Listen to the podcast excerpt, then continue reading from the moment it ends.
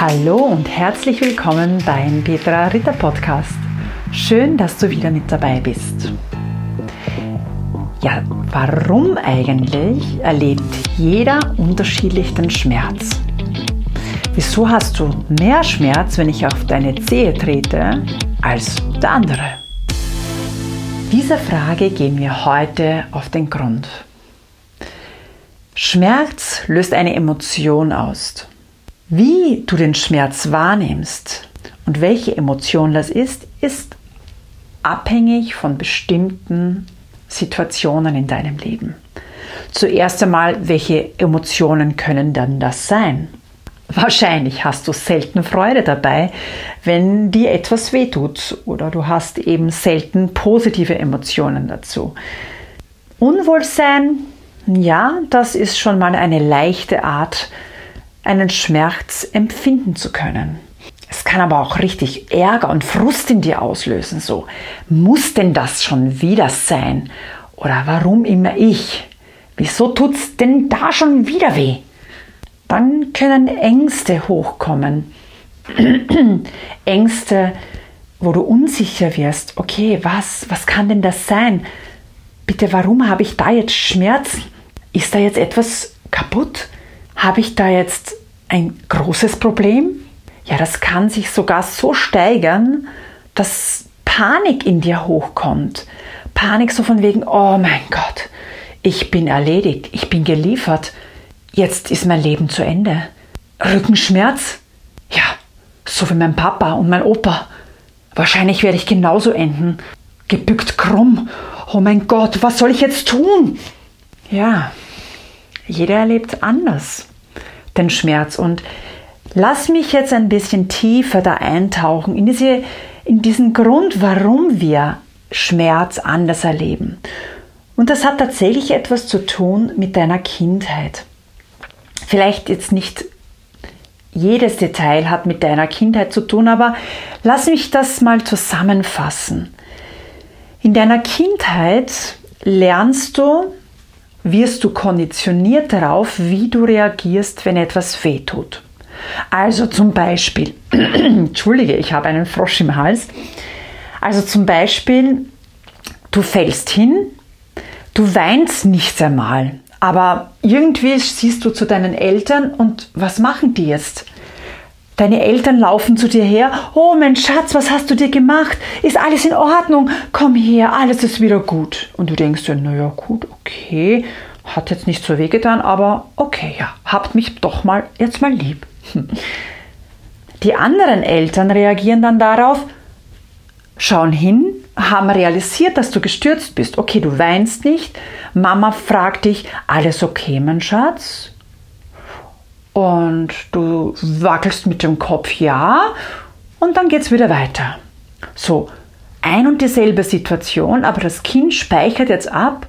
Also wenn ich stürze, muss ich immer auf jeden Fall achtsam sein und äh, ja, das kann mir wehtun, also brauche ich jetzt Zuwendung. Oder andersrum, ja, wenn es gar nicht so schlimm ist, dann kann ich ja weitermachen.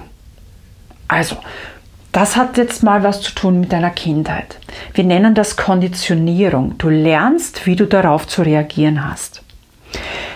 Eine andere Geschichte, die auch zu tun hat mit deiner Kindheit, sind natürlich, ähm, ist dieses äh, Lernen oder wir nennen es das Schmerzgedächtnis. Also du speicherst dir Situationen ab, und welche Emotionen du dazu jetzt gerade auch erlebt hast. Und das sind also ganz schlimme Ereignisse wie Misshandlungen, Vergewaltigungen, ja, Situationen, wenn du im Krieg aufgewachsen bist, ja, wenn du jeden Tag aufs Neue, wenn du und deine Familie schauen musstet, dass ihr euch schützt, äh, um nicht getötet zu werden. Ja, es ist jetzt wirklich krass und du läufst durch den Wald, um dich zu verstecken und dann stürzt du und ja, es tut weh, aber eigentlich du hast ganz andere Sorgen, als wie jetzt dich um diesen Schmerz zu kümmern.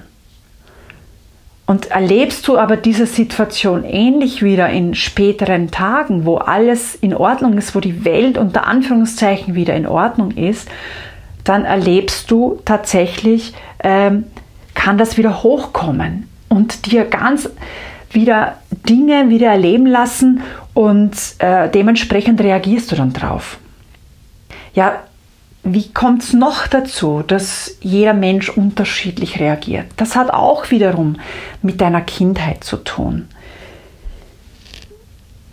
Was hast du denn für typische Aussagen so von Erwachsenen in deiner Kindheit gehört, wenn es darum gegangen ist, dass es wehgetan hat, dass du Mama und Papa oder eben den Erwachsenen gesagt hast, du, ich fühle mich da jetzt gar nicht gut, das tut mir weh oder du hast geweint oder ja, was waren das für typische Aussagen? Fühl mal hinein. Stell dich nicht so an. Jetzt reiß dich aber zusammen. Also so schlimm kann es wohl wirklich nicht sein. Du Heulsuse, du.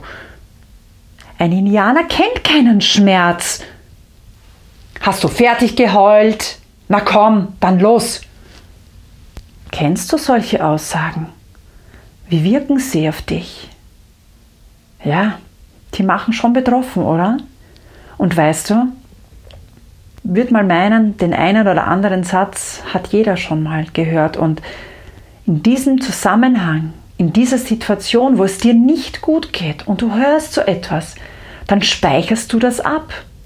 Dann, dann, dann auch wenn es dir nicht gut tut, diese Aufmerksamkeit, die dir die Erwachsenen geben, ja, es ist eine negative Aufmerksamkeit, das ist gar keine Aufmerksamkeit eigentlich, aber du lernst, aha, ich habe nicht wie eine Heulsuse zu sein. Und mal abgesehen davon, einem Indianer tut es genauso weh. Was gibt es noch für Themen, die wir in der Kindheit äh, erlernen? Das sind so Gedankenkonstrukte, die wir abspeichern. Wir nennen es auch Glaubenssätze. Also wenn du lang genug etwas gehört hast, eine Aussage, dann wird das irgendwann zu deiner Realität. Du kannst das nicht, du kannst das nicht, du bist zu schwach, du bist zu schwach, so schwach wie du bist, das ist unglaublich. Und irgendwann glaubst du wirklich, du kannst das nicht, du bist zu schwach. Und das nennen wir Glaubenssätze.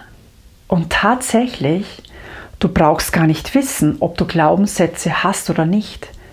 Die laufen wie ein Programm, ein Autopilot hintendrein ab und dadurch wirst du tagtäglich bespielt. Lass mich dir einige Glaubenssätze mal sagen, wenn es zum Thema Schmerz und Schmerzempfindung geht. Schwäche zeigt man nicht. Schwäche ist nur was für Mimosen. Du kannst das eh nicht. Wert bist du nur dann was, wenn du was leistest. Wieso willst du das jetzt wissen? Bist du der Mediziner? Zum Heulen gehst du unter die Decke. Das will ja keiner hören. Mit deinen Körperlichkeiten kannst du dir nichts kaufen. Vorher musst du was geleistet haben, um dich ausrasten zu dürfen. Wie wirkt das auf dich? Hast du solche Glaubenssätze schon mal gehört? Also Gedanken, Aussagen wiederum von Menschen.